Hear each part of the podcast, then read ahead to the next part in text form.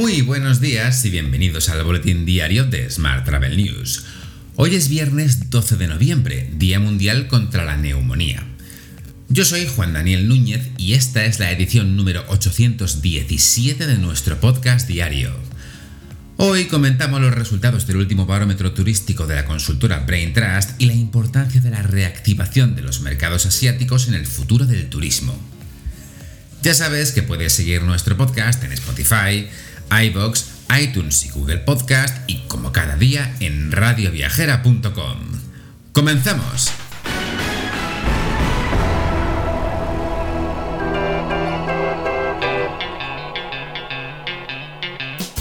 Un 67% de los españoles tiene intención de viajar en los próximos seis meses, de los que un 49% quiere hacerlo al extranjero si la pandemia logra controlarse. Según el último informe publicado por la firma Brain Trust, se espera la batalla de los destinos nacionales ante un turista español que pierde el miedo y que se aventura a viajar al extranjero, hasta niveles como decíamos del 49% de aquí al próximo verano. Además, 3 de cada 4 españoles declaran que la vacunación y el uso del certificado digital COVID garantizan una mayor seguridad. Y tras la primera jornada del TIS 2021 en Sevilla, con la sostenibilidad como eje estratégico, la agenda del segundo día de la Cumbre Internacional en Innovación Turística ha estado enfocada en analizar y descubrir las claves, acciones y estrategias pioneras enfocadas en recuperar la actividad turística y restaurar la demanda nacional e internacional.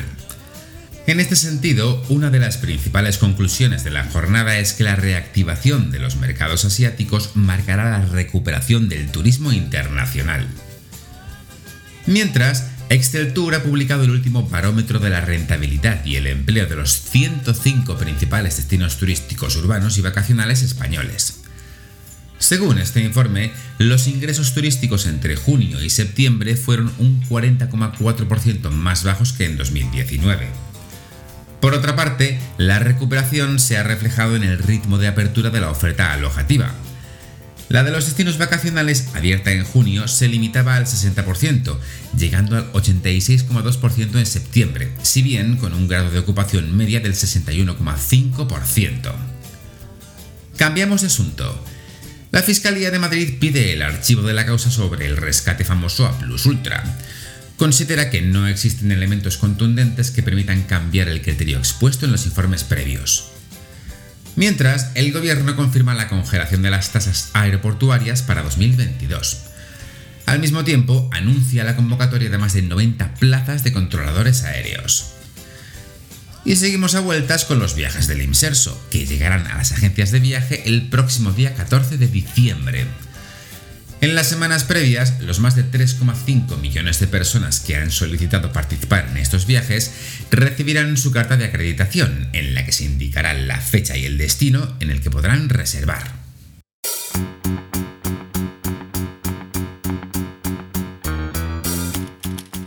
Vamos con la información sobre agencias. Keitel, el área de servicios a hoteles del grupo Otusa, ha celebrado su reunión anual en España. El encuentro, que ha congregado a un centenar de asistentes, ha versado sobre las novedades derivadas de la recién anunciada fusión de Keitel y Otusa Hotels, y ha abordado las novedades y tendencias del mercado hotelero y del sector en su conjunto. Mientras, Aboris y Schoolers lanzan un programa de formación de transformación digital. La iniciativa incluye la difusión de píldoras de vídeos en el programa de transformación digital realizados en colaboración con Jagger, cuya plataforma de compras tiene implantada Aboris. Más de 6.000 empleados de la compañía participarán en esta iniciativa.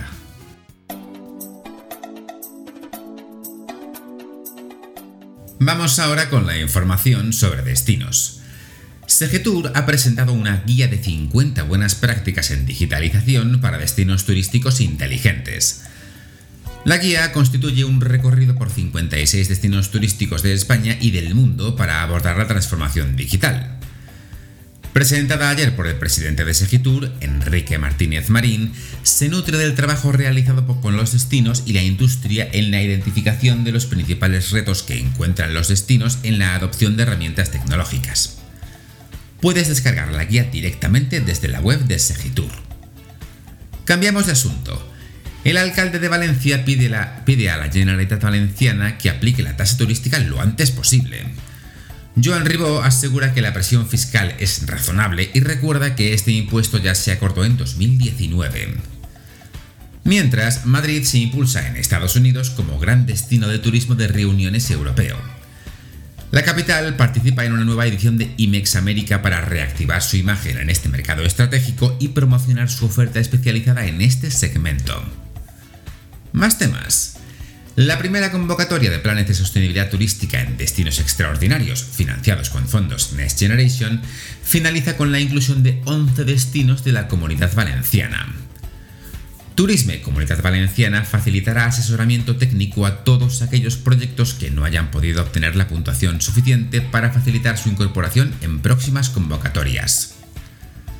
Mientras, Terra Natura Benidorm ha recibido el premio al turismo de la Cámara de Comercio de Alicante, y no es el único reconocimiento del día. Tickets galardona las 7 mejores atracciones culturales españolas en 2021.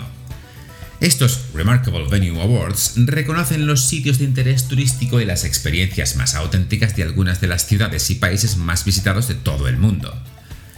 En España, los premiados han sido el Teatro Museo Dalí, el Museo Chillida Lecu, el Mariposario de Benalmádena, la Casa Batlló, el Museo de Cera de Barcelona, Puy du Fou en España y el Velázquez Tech Museum. Hotel. Y cerramos la semana con la actualidad hotelera. NH Hotel Group ha anunciado que eleva ingresos un 84,2%. La hotelera triplica el EBITDA recurrente y acelera la recuperación gracias al control de los costes y la vuelta de los clientes de negocio.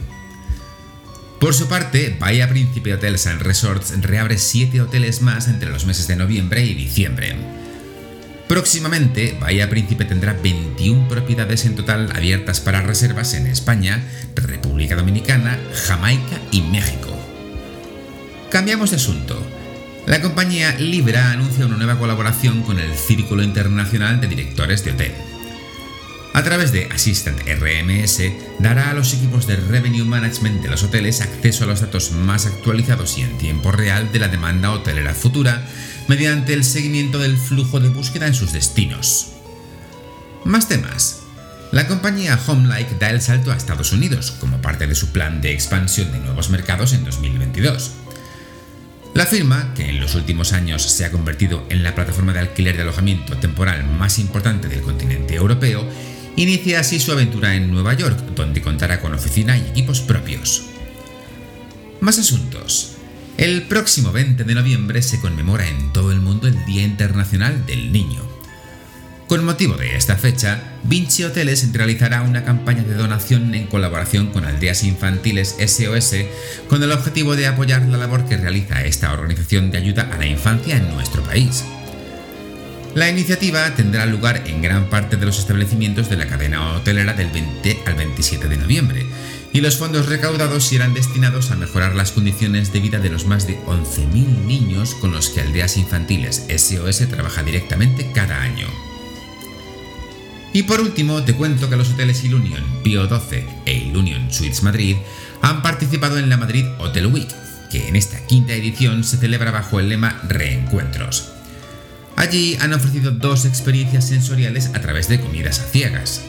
Este tipo de experiencias permiten conocer los diferentes obstáculos que se encuentran en su día a día las personas ciegas y con discapacidad visual severa Además, contribuyen a la sensibilización social sobre la necesidad de promover un turismo accesible para todas las personas.